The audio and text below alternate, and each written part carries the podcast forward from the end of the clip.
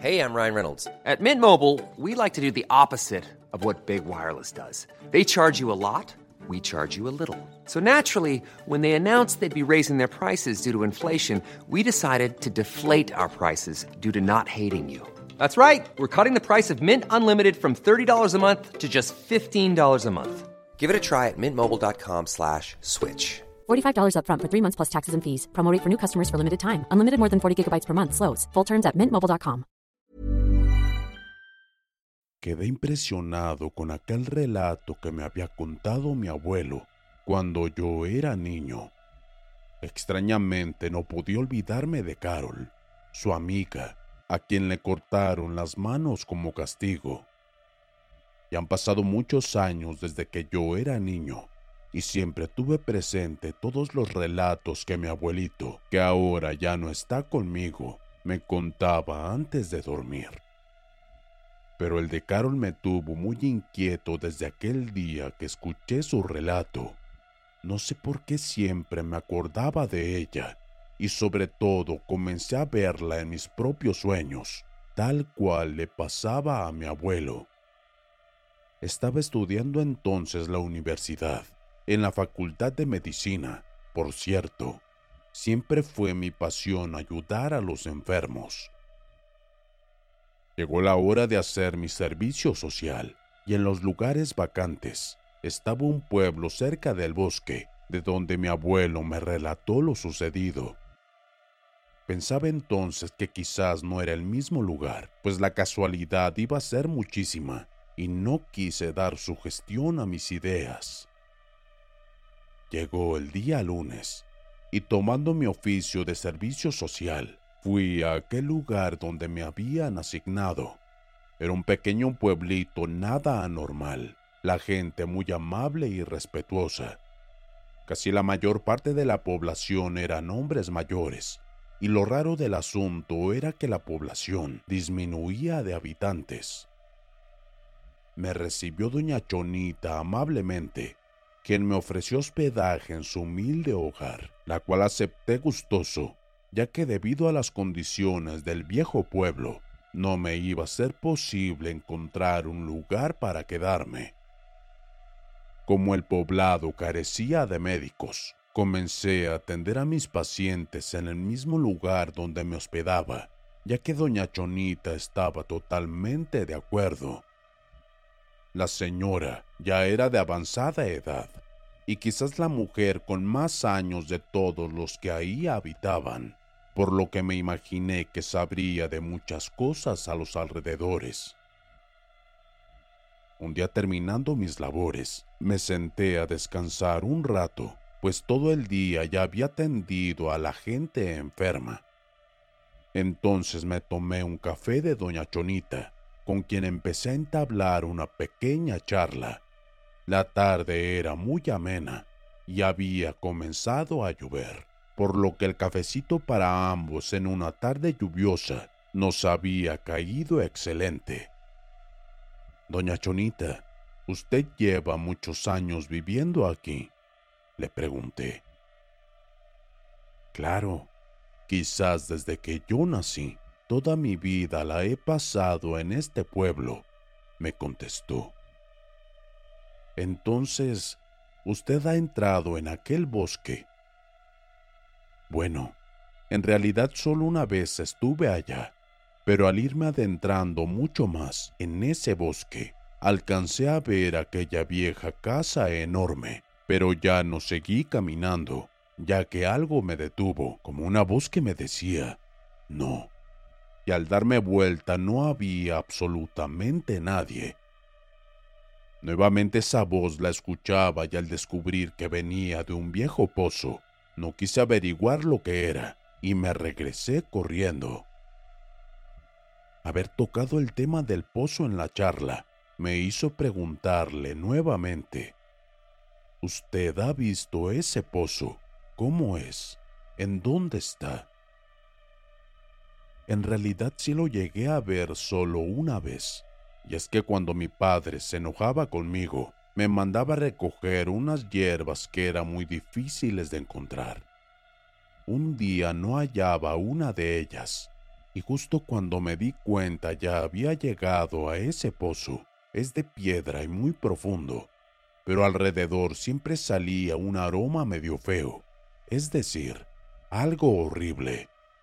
Se ve abandonado y realmente no creo que tuviera agua. Sobre la tapa de ese pozo hay cientos de iniciales de una sola letra, con una pequeña cruz. ¿Y qué pasó con aquella vieja casa? Le pregunté. En realidad, escuchaba decir que eran unas monjas que ahí cuidaban a niños huérfanos, mientras la madre superiora de ahí les buscaba familias.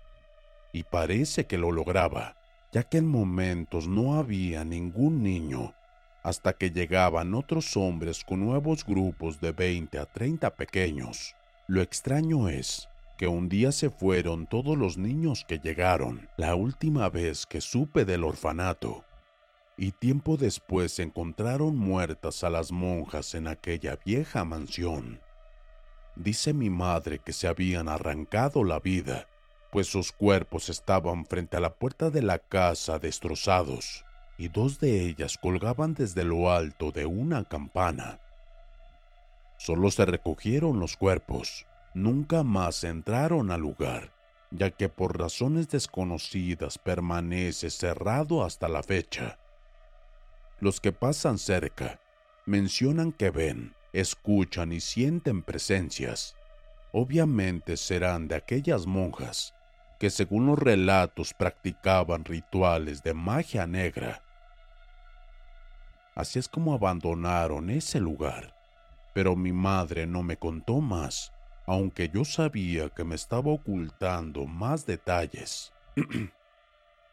Con aquella charla de doña Chonita, me quedé pensando en el relato de mi abuelo, y de pronto una curiosidad infinita recorría todo mi cuerpo. Era como si alguna sensación desde el fondo de mi interior me dijera, ve a averiguar. El bosque que me describió mi abuelo se encontraba a una hora de aquel poblado, al anochecer. El sueño me era imposible conciliarlo. No podía para nada dormir. El relato de doña Chonita y el abuelo se fundían en uno solo a la vez. En mi mente estaban aquellas escenas que ambos me describían. La niña sin manos, las monjas muertas, la vieja casa y el pozo. Fueron varias noches con el mismo insomnio en mi mente estaba todo lo que me habían relatado e impulsaba mis instintos de hombre curioso para ir a resolver todas mis dudas que estaba teniendo en esos momentos. No aguanté más y entonces decidí ir a investigar a aquel lugar. Terminando mis deberes con la gente, aún estaba puesto el sol, así que sin pensarlo me dirigí hacia aquel bosque. Say hello to a new era of mental health care. Cerebral is here to help you achieve your mental wellness goals with professional therapy and medication management support. 100% online. You'll experience the all new Cerebral Way, an innovative approach to mental wellness designed around you.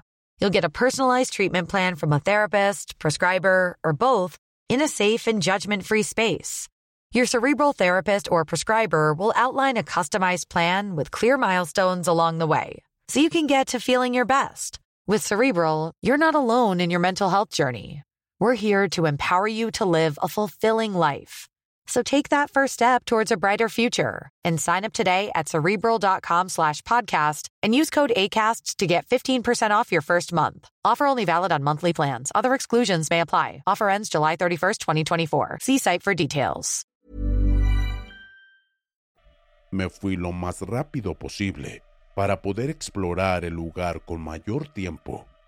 El paisaje en realidad era muy hermoso. Mientras iba caminando por el camino todo oscuro, por las ramas de los árboles daba un aspecto sombrío. Miraba a mi alrededor y lucía un ambiente de tristeza. Esa sensación la sentía en todo mi cuerpo. Al respirar y al recordar los relatos de la anciana y de mi abuelo, a lo lejos miré una punta de cruz, que se encontraba en la cima de la vieja casa. Imaginé entonces que estaba cerca de ese antiguo convento. Me apresuré entonces, ya que la tarde pronto se terminaría e iba a caer la noche. Al llegar a la vieja casa todo estaba efectivamente cerrado. Busqué por alrededor para encontrar la forma de poder entrar. Tardé varios minutos hasta que por la parte trasera de la cocina había una pequeña madera a punto de caerse, así que no me fue difícil retirarla y logré entrar en ese pequeño espacio. Con fuerza empujé todo mi cuerpo para lograr pasar al otro lado.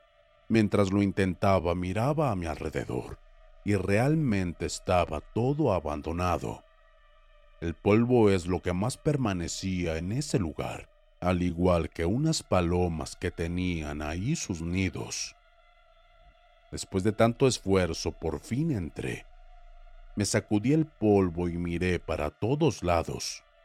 Los muebles, el polvo, el espacio enorme y viejo. Mi mirada se detuvo en las escaleras. Entonces al estar enfrente de ellas, la escena del relato de mi abuelo volvió a mi mente y en mi inconsciencia como arte de magia se recreó en vivo como si viajara en el tiempo y estuviera justo ahí, en ese momento, aunque estaba seguro de que no era real. Miré una pequeña correr hacia las escaleras. Después unas monjas la sostenían al bajar y entraron a un salón Minutos después se abría la puerta nuevamente y una de las monjas sostenía en el cuerpo de la pequeña llevándola hacia afuera, escurriendo el vital líquido rojo de sus manos. Me quedé horrorizado al ver lo que pasaba y me pellizqué la mejilla, pero no regresaba a la realidad, así que seguí a la monja que llevaba a la pequeña en brazos. La llevó a la parte trasera de la cocina, la puso en una manta para envolverla y la cargó dirigiéndose al bosque. El vital líquido rojo de la pequeña aún le escurría e iba dejando huellas en el camino. La monja se detuvo frente al pozo y la lanzó ahí adentro. Después hizo una oración y con una navaja talló unas iniciales en la tapa de aquel pozo. Tapó el pozo y un humo negro salía de todas las iniciales talladas y se dispersaban con el viento. Enseguida la monja se retiró de aquel lugar y yo sacudiendo la cabeza volvía a la realidad, pero estaba de pie justo frente a aquel pozo Froté la tapa con mis manos para sacudir el polvo y observé todas las iniciales que estaban ahí. Eran bastantes, y después de varios minutos deduje que tal vez eran las iniciales de los nombres de los niños desaparecidos. Traté de abrir para echar un vistazo con la lámpara de mi celular. Lo hice con mucho esfuerzo, pues estaba demasiado pesada al lograr abrirla un olor penetrante salió e hizo que me diera un pequeño mareo.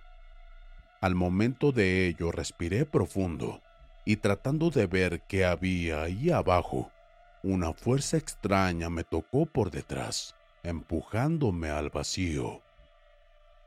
Caí hasta el fondo golpeándome en la cabeza con cosas extrañas que solo lograba tocar pues mi celular no lo hallaba. Entre las tinieblas y un horrible olor, buscaba con mis manos el teléfono, hasta que por fin lo hallé, y para mi suerte aún prendía. Alumbré al interior del pozo con mi linterna ahogándome, pues el olor me asfixiaba y apenas podía respirar. En ese momento en que se alumbraba todo, no lo podía creer. Eran huesos, huesos humanos los que ahí había abajo, cientos de huesos y quizás, al parecer eran de niños, pues los cráneos eran pequeños. Mi cuerpo se debilitó. Al momento pensé que me iba a desmayar. Entonces tomé todas mis fuerzas para lograr salir de aquel lugar tan horroroso. ¿Y ahora qué iba a hacer? Ya sabía lo que Carol le quería decir a mi abuelo y por supuesto a mí. Estaba totalmente confundido, agobiado, desconsolado de pensar en qué les habían hecho a esos pequeños. Antes de salir encontré los restos de un libro y ya estando afuera del pozo lo abrí para ver qué era lo que tenía. En sus páginas había muchos nombres de niños y junto a ellos tenían marcadas unas cruces. Luego más adelante una pequeña descripción que decía, Mi adorado Señor, sé que lo que te he ofrecido es muy poco a cambio de lo que he recibido, pero créeme que me seguiré esforzando. Y una ráfaga de viento me impidió seguirlo leyendo, y de inmediato lo lancé lejos. Me apresuré entonces a volver a la casa de doña Chonita y a darme un baño, ya que mi ropa estaba muy apestosa y me sentía muy aterrado.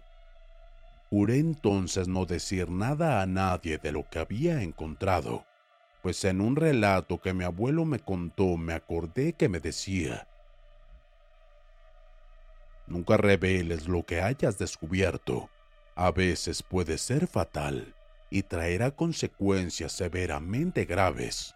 Hay cosas que aunque tú quieras nunca podrás cambiar, porque son sobrenaturales, ajenas a nuestro mundo con energías profundamente negativas que te pueden destruir y hacer mucho daño. Teniendo en claro las palabras de mi abuelo, no dije absolutamente nada de lo que había encontrado en aquel pozo Llegando a la casa de la señora me dispuse a darme un baño. Era ya demasiado tarde, quizás las dos de la mañana. No me importó y me metí a bañar. Había agua caliente en el fogón y la utilicé entonces. Sin embargo, la memoria no me abandonaba y tenía esas imágenes en mi mente cada segundo. Sentía mi cuerpo frío y se me erizaba la piel. Era como si sintiera algo cerca de mí. Traté de olvidar y me dirigí a tomar una pastilla de dormir en el tocador del baño. En ese momento en que estaba parado frente al espejo, tomando agua de la llave, una sombra atravesó en mi espalda. Di la vuelta y no había nada. Posteriormente levanté la mirada y mi rostro, y al alumbrarse la ventana con un rayo de la tormenta, la imagen de la monja apareció atrás de mí, sosteniendo mis hombros y con una voz espantosa me dijo, Bienvenido a mi infierno, te he estado esperando a ti. Ahora no sé dónde estoy Solo sentí que cerré mis ojos y al abrirlos ya no veo nada. Todo está oscuro. Solo oigo voces y trato de gritar, pero nadie me escucha. Tuve una pequeña visión acerca de mí mismo, que estaba viendo hacia adentro del pozo, y ahí observaba mi propio cuerpo destrozado.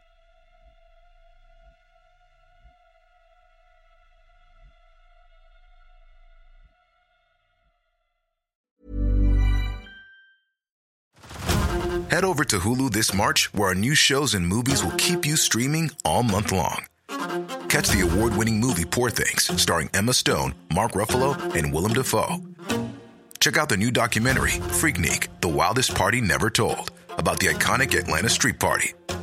And don't miss FX's Shogun, a reimagining of the epic tale, starring Anna Sawai. So, what are you waiting for? Go stream something new on Hulu.